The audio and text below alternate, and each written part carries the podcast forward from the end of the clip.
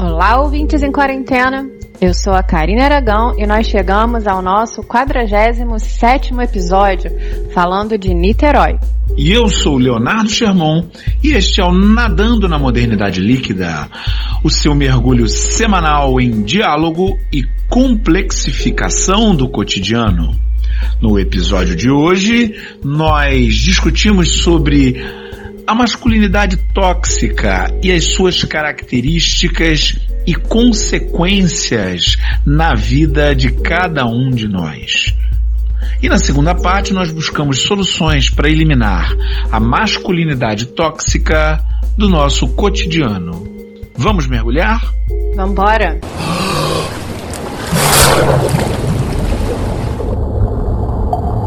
Recentemente, o nosso presidente da República, quando perguntado pelos jornalistas sobre o avanço descontrolado da Covid no Brasil, ele afirmou: tudo agora é pandemia. Tem que acabar com esse negócio, pô. Lamento os mortos. Lamento. Todos nós vamos morrer um dia. Aqui todo mundo vai morrer. Não adianta fugir disso. Fugir da realidade. Tem que deixar de ser um país de maricas. Ao que parece, para o presidente da República, aqueles que estão se preocupando com a pandemia seriam maricas. Eu não ouvia esse termo há muitos e muitos anos, né? Porque maricas é uma daquelas palavras que pertencem ao vocabulário de uma outra época, né? Para quem não conhece, maricas se diz daquele que tem um comportamento feminino, efeminado, também se diz dos gays, um termo pejorativo, mas muito antigo. Hoje, quando nós estamos aqui gravando esse episódio, vem a notícia de que um homem no Ceará matou a própria mulher com golpes de faca e, após o crime, acabou cometendo suicídio. Essas duas notícias poderiam ser acompanhadas de inúmeras outras, que estão, de certa maneira, relacionadas entre si por um tema em comum a masculinidade tóxica. E dentro disso eu te pergunto, minha amiga Karina Aragão, como a masculinidade tóxica te afeta? Na minha percepção, a masculinidade tóxica afeta a minha vida e afeta a nossa vida na sua própria relação na criação de estereótipos. Ou seja, quando a gente relaciona a masculinidade tóxica a tipos, a normas fixas que a gente deveria seguir, nas quais a gente deveria se encaixar para obedecer aos padrões sociais. Então, nesses né, estereótipos, a gente tem a visão de que para ser macho alfa, para que você exerça a sua masculinidade, para que você seja homem, no linguajar bem, bem coloquial, você deveria, você deveria ser viril, você deveria ser provedor, você deveria ser forte, pleno de certezas, nunca viver a partir da dúvida, não ser vulnerável, nunca falar de seus sentimentos e exercer a violência. Eu vejo essa palavrinha muito relacionada a essa masculinidade tóxica, o exercício da violência. Então a masculinidade tóxica cria indivíduos violentos, cria homens violentos e, consequentemente, uma sociedade violenta, uma, uma sociedade que legitima é, situações em vista do exercício dessa, dessa masculinidade. E a masculinidade tóxica mata. Ela mata mulheres, como no caso que você relatou, ela mata os próprios homens, que precisam exercitar sua coragem em situações de risco, como no trânsito. A gente tem um, um trânsito em que a maioria que morre né, é de homens. Nesse sentido de que matam os homens, existe um perfil que eu aconselho que todo mundo procure no Twitter. Eu acho que também tem no Instagram, mas eu conheço do Twitter. O perfil é composto de, principalmente, vídeos de homens em situação em que ele próprio se colocou em perigo. O nome do perfil é Por que os homens vivem menos. Tem lá o sujeito brincando com fogo, o sujeito tentando dar um pulo em cima de uma moto e várias outras situações que, sinceramente, eu já me vi numa situação como essa, de estar no meio de um grupo de homens e alguém tem uma ideia idiota para mostrar a sua virilidade. E aí dá tudo errado, como sempre. E se muitas vezes o homem é colocado nessa situação provocado, Se ele não aceita simplesmente por uma questão de inteligência, ele muitas vezes é chamado de maricas. Não, ninguém é chamado de maricas. Esse termo ninguém usa mais. Está obsoleto. Digamos que é chamado de mulherzinha. E aí, olha o, que acontece. É chamado de mulherzinha como se fosse algo inferior. A gente ainda tem, olha quantos desdobramentos a gente tem da masculinidade tóxica, né? Ainda você vê um retrato aí da misoginia. É, é uma ofensa te chamar de mulherzinha. Masculinidade tóxica, ela está alicerçada em dois pontos. Um deles é a homofobia. A masculinidade tóxica vê a heterossexualidade como norma. Por isso é obrigatoriamente algo homofóbico. Aquele que não se enquadra, aquele que fala alguma coisa que desvia da norma, é imediatamente classificado como homossexual. Como se ser homossexual diminuísse alguém de alguma coisa também alicerça a masculinidade tóxica é a hierarquização das expressões de gênero. Dentro desse pensamento, a virilidade é o valor máximo, é o valor absoluto. E quem demonstra ter menos virilidade está abaixo. É por isso que mulheres estão abaixo de homens, é por isso que gays estão abaixo de héteros, dentro dessa visão de mundo. Por isso, o xingamento que você está se referindo. É comum ver até pais e mães falando com crianças. Vai ficar chorando? Tá parecendo uma mulherzinha. Seja forte como um homem. como se chorar fosse exclusividade das mulheres. Ou mesmo, eu já fui um peladeiro feliz durante muitos anos da minha vida, até o meu corpo dizer chega, né? Mas em pelada, quando você está jogando ali, aquela coisa e tal, é muito comum falar, joga igual a homem, chuta igual a homem, faz igual a macho dentro dessa visão de que existe um papel social específico destinado aos machos, que são viris, fortes, atléticos, poderosos, e todas as outras pessoas não são, porque estariam abaixo disso. E olha como isso é um retrato de duas situações sociais que a gente vive é, ainda hoje, que são a hierarquização, né? Tem os superiores e tem os inferiores, e a questão da estrutura binária, né, do nosso, da nossa divisão social binária. Porque essa construção do, do né, dessa masculinidade tóxica, que parte desse pressuposto, traz a ideia de que é o feminino, o inferior, vai ser tudo que esse masculino não é. Então, se essa masculinidade precisa ser violenta, o feminino vai ser frágil. Se essa masculinidade vai ser agressiva, vai se dar na base do grito, o feminino seria o silenciamento.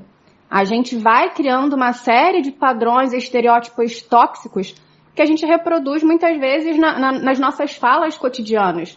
Essas frases, né? Faça igual menina ou faça igual menino, né? Ah, chorar não pode. Essas situações são realmente é, é, violentas. E aí a gente tem, como a gente colocou, a questão da homofobia, a questão do, do feminicídio, a questão da misoginia, intrincados a essa masculinidade tóxica. E aí, um ponto disso que eu também acho que é importante a gente pensar é, em relação a, a como isso causa mal para os próprios homens está relacionado até ao próprio cuidado com a saúde. Né? Muitas vezes partiu desse pressuposto de falar da preocupação né, com a Covid. Então, o fato de você, de repente, estar tá seguindo as normas direitinho, porque você tem zelo e cuidado consigo, não seria másculo? O fato de você cuidar da sua saúde, procurar um médico, procurar uma médica, é, constantemente, de você fazer seu check-up, exames de rotina, isso diminuiria a sua masculinidade, a sua autopreservação?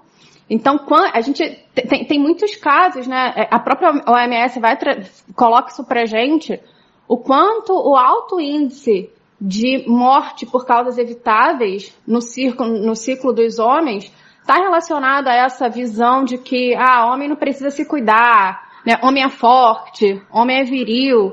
A gente tem o próprio índice de, de suicídios. Né? Homens morrem mais por suicídio. Por quê? Porque muitas vezes, até é, é muito curioso esse dado da OMS, quando ela fala de uma situação de crise financeira em que muitos homens ficam desempregados e aí de alguma forma perdem a sua masculinidade, perdem a sua virilidade, que muitas vezes é relacionada à sua visão de sucesso, como alguém que, que tem as suas, né, suas construções certas na vida. Então, quanto, se, quanto estar nessa situação fora do estereótipo criado da sua masculinidade é prejudicial. É, mas isso é prejudicial, mas isso não é criado pelos homens. Isso tem que ser também dito aqui. O sujeito que entra nisso, ele entra sem saber. E é criado a partir da sociedade, homens e mulheres que pensam dessa maneira e que estabelecem esses padrões e que exigem que esses padrões sejam cumpridos desde a mais tenra idade. Sim, a sociedade já existe, a gente só entra, né? As coisas já estão acontecendo antes da gente, antes da gente nascer. Exatamente. A pessoa aprendeu desse jeito. Aprendeu desse jeito com o pai e com a mãe, e aprend, que aprendeu por sua vez com seu pai e com sua mãe, e que aprendeu por, por séculos e séculos dessa determinada maneira. Então, é, de fato, essa, essa situação traz um monte de problema para o cara que, que vive assim. Primeiro porque apesar de ter o privilégio de ser homem, é fato isso, incontestável, a mesma posição que traz privilégios para os homens com relação à carreira, com relação a dinheiro, com relação à segurança em alguns aspectos, traz prejuízos em outros aspectos, que é o como você está falando. O homem tem que ser o provedor da casa. Um homem que não provém a casa das, das necessidades materiais é um homem mal visto na sociedade.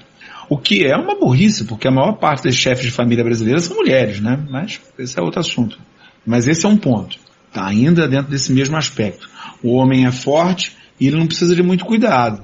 Sendo assim, o cara não vai ao médico. E aí tem umas coisas que são impressionantes, pois há um número enorme de casos de câncer de pênis.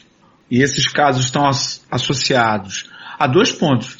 Primeiro, o sujeito não lava o pinto. Meu amigo, minha amiga, você, homem, lave seu pinto. Dicas de higiene básica com Leonardo Sherman. E você, pai, ensine o seu filho a lavar o pinto também.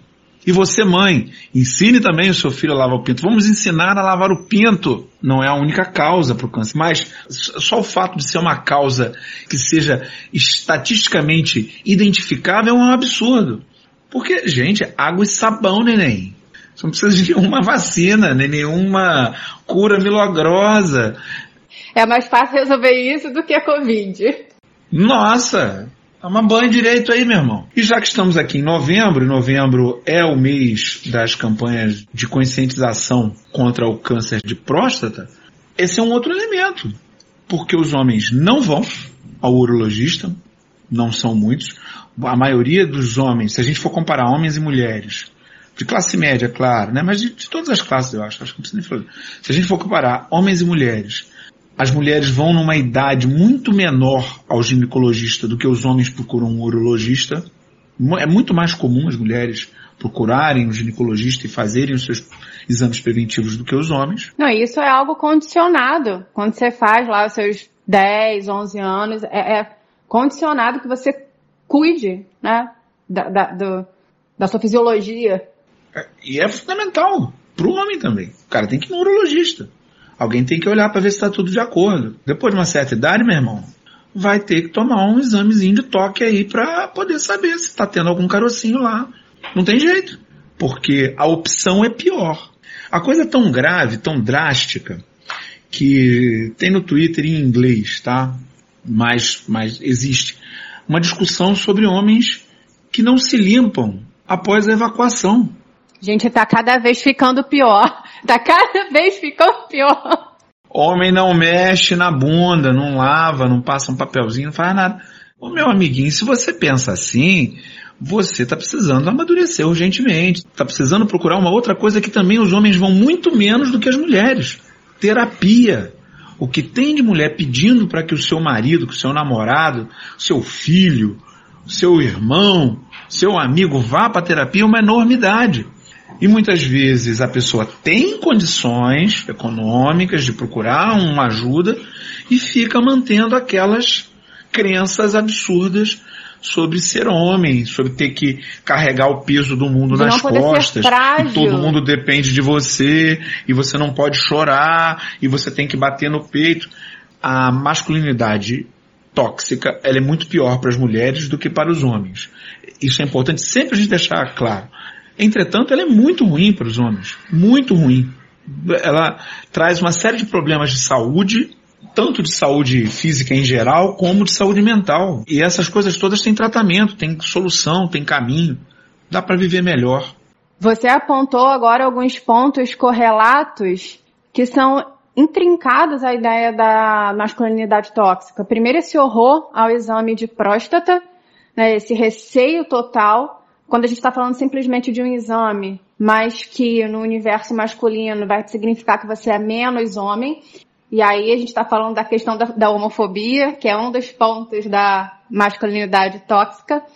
E uma outra questão que você apontou é falar o quanto isso é realmente prejudicial para as mulheres, né? Porque a misoginia e o próprio machismo, como a gente falou, estão relacionados a essa masculinidade tóxica. Porque o exercício da violência vai fazer com que esse próprio homem se coloque em risco, mas vai botar em risco mulheres também, né? Vai trazer essa vulnerabilidade feminina que fica muitas vezes suscetível a essa agressividade masculina. E a gente muitas vezes naturaliza, né? Um outro ponto que você colocou é o quanto essa masculinidade tóxica, ela não, quando a gente entra né, nesse trem da sociedade que já está andando, quando a gente pega, é, essa masculinidade tóxica ela é exercida por mulheres também. A gente não está falando, por exemplo, que são só homens que ensinam aos seus filhos é, que eles não devem chorar. Mas muitas vezes as mães ensinam aos seus filhos isso e muitas vezes as mães ensinam as suas filhas a isso, né? Muitas vezes, às vezes, é, as mulheres aprendem desde nova que elas têm que reconhecer um homem a partir dessa virilidade. A gente tem dois lados né, desse reconhecimento do exercício da força do poder, que vai tanto dos homens dentro do núcleo dos próprios homens e das mulheres para com os homens também. E dentro disso, eu gostaria de lembrar às nossas amigas ouvintes que toda forma de cavalheirismo é uma expressão do machismo. Não existe cavalheirismo que não seja machista. Agora foi o dedo na ferida. Toda forma de cavalheirismo é sempre uma maneira de entender a mulher como alguém menor essa é uma verdade não popular, né? Porque a gente gosta, o cavalheirismo é interessante, é bom que você, como homem, use o cavalheirismo, e a mulher também gosta de receber e tudo mais. Mas, toda vez que um homem age de maneira cavalheira, ele está se associando a uma forma de pensamento baseada na ideia de que as mulheres estão no mesmo patamar das crianças. A mulher não pode cuidar de si mesma, a mulher não pode pagar pelos seus próprios produtos, pelos seus próprios serviços. As mulheres não podem fazer nenhum esforço porque elas são seres frágeis, como crianças. Então elas têm que ser protegidas. É uma infantilização, né? É uma infantilização. Como diz capitão de naufrágio de navio de desenho, mulheres e crianças primeiro. Não, mulheres primeiro não, crianças primeiro pessoas que não têm como se proteger. Aí alguém sempre me pergunta quando eu falo isso numa rodinha, mas você não é cavaleiro? Sou, porque a sociedade espera isso. Então você é machista? Claro! Eu e todo mundo. Mas na tentativa de desconstrução dessas amarras, a amarra do cavalheirismo, por ela ser ornada de maneira bela e confortável, não vai fazer com que ela se salve, não. O cavalheirismo tem que dançar junto com todas as outras formas de masculinidade tóxica. É um cavalo de Troia. É um cavalo de Troia. E aí é aquela coisa, né? Quem paga exige. A lógica capitalista é essa. Então o sujeito sai pagando tudo, dentro da lógica dele, ele é dono daquelas coisas. Ele é dono de você. E aí a gente toca naquela questão que é muito própria nossa, que primeiro é perceber que estamos todos nesse barco, é, a gente vai reproduzir a nossa convivência social, então não dá para falar que a gente não é machista ou que a gente muitas vezes não toque nesse ponto da masculinidade tóxica, porque tá todo mundo aí, o que a gente tem que fazer é ficar atento muitas vezes e, e, e tentando desviar. E essa questão da que você colocou do cavalheirismo vai muito ao encontro das vezes da nossa capacidade de querer selecionar os pontos que a gente quer permanecer em relação à masculinidade tóxica e os pontos que a gente quer abolir. Porque muitas vezes a gente fala assim, ah, é, eu quero, eu vou falar muito do lugar de mulher, né? Eu quero exercer a minha liberdade, eu quero exercer a autonomia do meu corpo, eu não quero que ninguém mande em mim, mas eu quero ir a um restaurante que o homem pague a conta. Então existe, é, tá existe aí uma aí, né? contradição, né? né? Existe uma seleção. Se é para é, botar o pé na desconstrução da masculinidade tóxica, eu tenho que botar, é, na verdade, o corpo, né? Eu tenho que ir com o corpo para me desfazer de, dessas questões. O que muitas vezes não é fácil.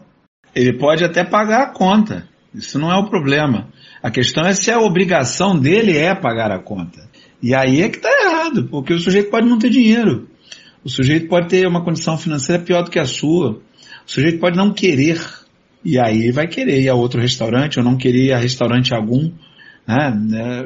Então, e, o mais importante, cada um tem que ser detentor das suas vontades, dos seus desejos. Então, se a mulher quer no restaurante A, B ou C, que ela vá e pague a sua própria conta e não fique dependendo de homem nenhum não, porque essa é uma situação muito traiçoeira. Hoje paga, amanhã quer mandar. Infelizmente, muitas vezes é assim. Volto a dizer, o problema não é pagar. O problema a não é- partir é, do pressuposto de que essa é a obrigação. É, a masculinidade tóxica simplifica e planifica todas as expressões humanas em um papel muito bem definido do que é esperado que uma pessoa faça ou não faça. Se está rolando isso, isso é papel de homem. Tá, já está errado, cara ah, isso é papel de mulher, isso já está errado. Porque, da mesma maneira que não é o homem que deve pagar a conta, também não é obrigação da mulher fazer a comida dentro de casa, não. Tá querendo se alimentar, neném? Ô garotão, vai, levanta a bunda da cadeira e vai fazer a sua comida, cara. Vai aprender a cozinhar, vai aprender a fritar um ovo, fazer um miojo. Se não sabe nada, faz um macarrão, aprende a fazer uma carne moída. Enfim, se vira, garoto porque ninguém é empregado de vagabundo. O papel é reto. Não tem conversa. Não, não existe papel. O papel não está determinado. Por um lado, é ruim, mas por outro lado é bom. Né? Você vai passar a ser senhor da sua vida. Ninguém tem que lavar a sua cueca com a freada, não, garoto. Freada de bicicleta você resolve, neném. Vai fazer a sua vida, vai fazer o que você tem que fazer. Ou então paga. Ou então paga. Você tem, tem grana? Então paga alguém. Paga lá uma pessoa, paga uma lavanderia, paga um faxineiro ou uma faxineira, enfim, paga alguém para fazer aquilo que você não quer fazer. Vida de adulto, gente, vida de adulto. E aí o sujeito que está ouvindo aqui está revoltado, está falando, ah, meu, meu mundo caiu, como eu vou viver? E talvez até algumas mulheres que gostavam tanto do conforto do cavalheirismo, tá falando, pô, e agora? Bom, é isso aí. E agora, José? A gente passou aqui um tempão falando, dizendo que a situação é terrível e que há uma masculinidade tóxica que permeia quase todas as relações sociais e que todo mundo está sendo influenciado de uma maneira ou de outra por ela. Mas e agora? Como é que a gente faz para sair disso? O que é possível fazer para mudar esse quadro em nossa sociedade? Primeiro a gente conversar sobre para pensarmos juntos numa saída. Acho que isso é fundamental. E aí nessa conversa que a gente tenta mudar um pouco o nosso imaginário cultural, né? A gente tenta desnaturalizar essa ideia de que a violência, a agressividade, essa masculinidade tóxica é inerente ao homem, né? É porque ele nasceu, porque o homem nasceu com pênis, ele necessariamente precisa ser agressivo, violento, viril e desenvolver essa, toxic, essa toxicidade. Então, tirar esse panorama que não é natural. Né? A gente precisa brigar com essa ideia que tentam é, fazer com que a gente absorva e na verdade não é. Não existe uma naturalidade nesse comportamento. É um comportamento socialmente construído e se ele é socialmente construído, a gente pode desconstruir. E é fundamental, né, como educadora, eu vou puxar para esse lado, não tem como, que a gente insira essa questão no debate escolar. Falar de masculinidade tóxica é uma pauta que está dentro das questões de gênero que precisam ser abordadas na escola. Não adianta a gente não fazer com que a escola converse com a sociedade ou que a escola seja um mundo à parte, né? Seja um mundo de Nárnia, não é. A escola precisa tratar dessas questões sociais, ela é uma instituição social. Então é desde de criança, é lógico que cada idade vai ter a sua peculiaridade, cada faixa etária vai ter um tratamento diferente. Mas sim, a gente precisa falar sobre masculinidade tóxica com os jovens, com os adolescentes, com as crianças. A gente precisa falar sobre os pontos que estão interseccionados a essa masculinidade tóxica que são o machismo, que são a homofobia, que são os relacionamentos abusivos, que são a, as mortes de homens no trânsito, em situações violentas. Então a gente precisa colocar essas questões em pauta.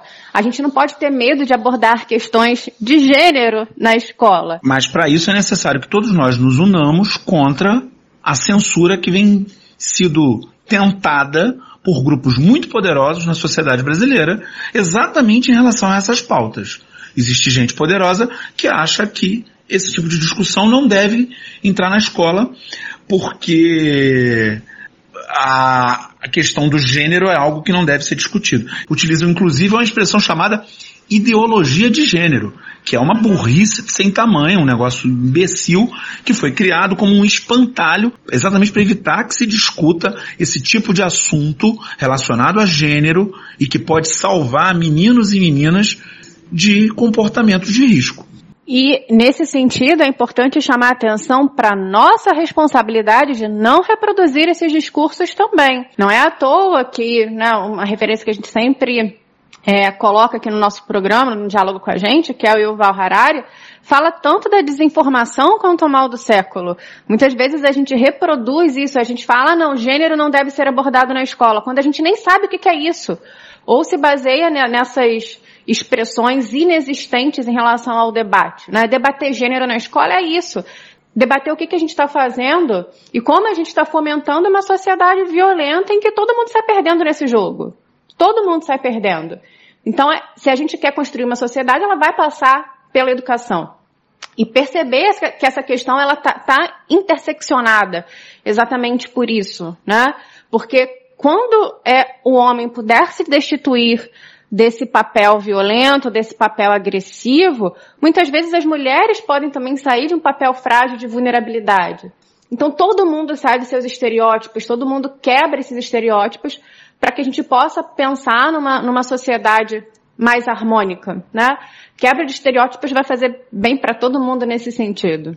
Mas isso no longo prazo. Eu queria propor uma questão de curto prazo. Aqui nós temos tudo, gente. Propostas a longo prazo, propostas a curto prazo. A educação é ótima, mas leva 12 anos para alguém se formar no ensino básico no Brasil, por exemplo. E alguém que está ali percebendo esse tipo de comportamento em si próprio. Como é que faz? A primeira medida, a mais importante, que pode fazer com que isso mude é trocar uma ideia. Trocar uma ideia não sobre as bobagens que os homens costumeiramente conversam. Porque homem gosta muito da zoação. Legal, bacana, divertido, mas a gente vai ter que ser um pouco mais consequente também com as coisas.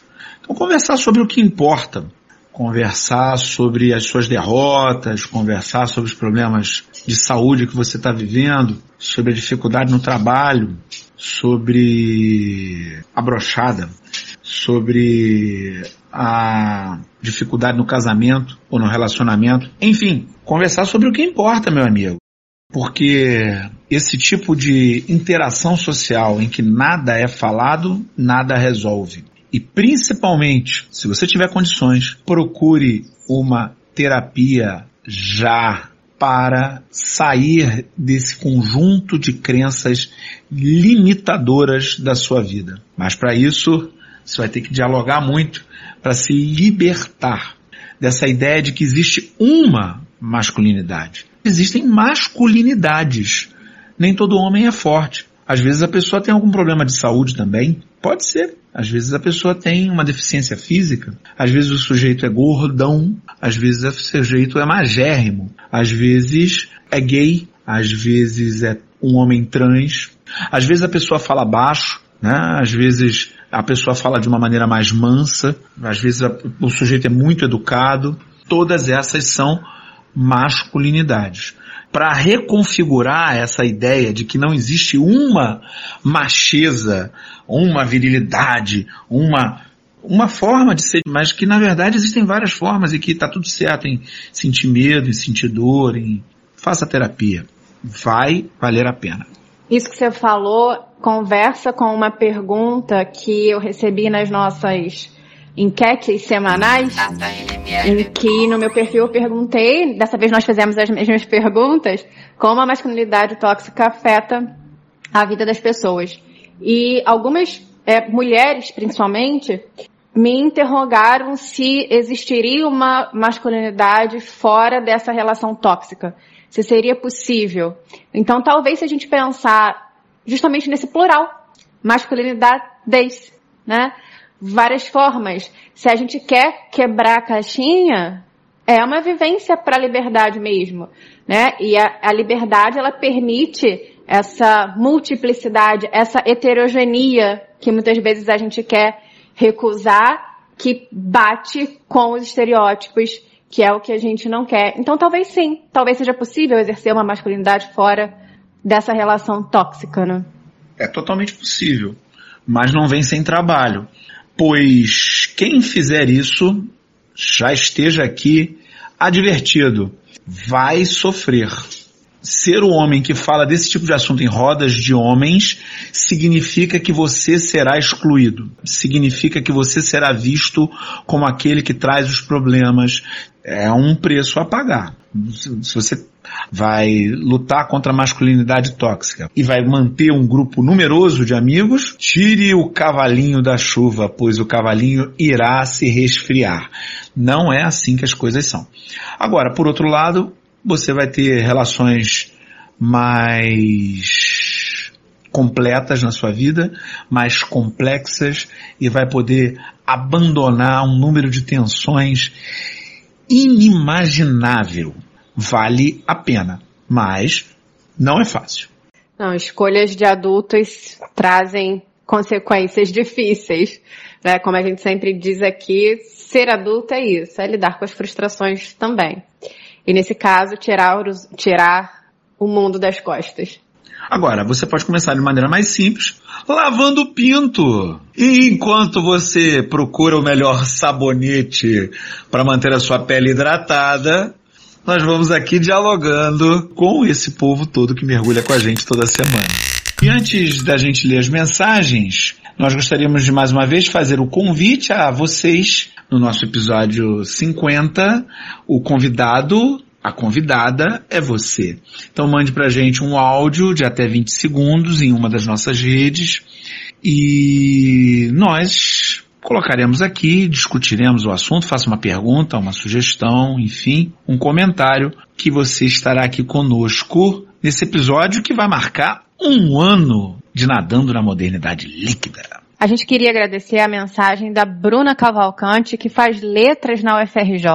Disse que ouviu os nossos episódios 45 e 46 sobre religião e gostou muito das nossas falas sobre intolerância, sobre racismo religioso, porque nós abordamos de um jeito muito pontual.